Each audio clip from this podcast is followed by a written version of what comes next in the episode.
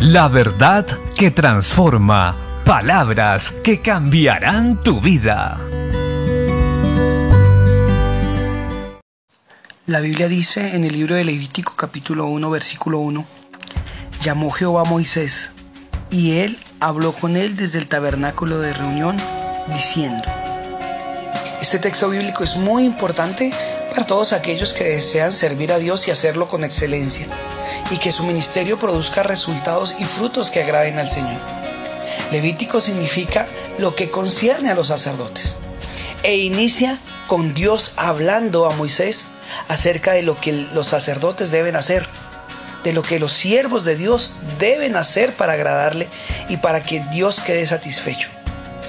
Así hoy nosotros debemos prestar atención a lo que Dios quiere hablarnos por medio de las escrituras.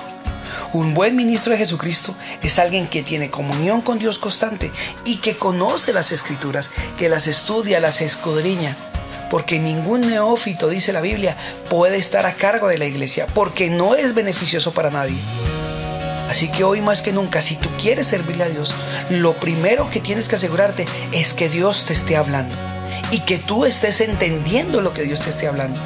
Para lograr esto se necesita comunión con Dios, esfuerzo y estudio.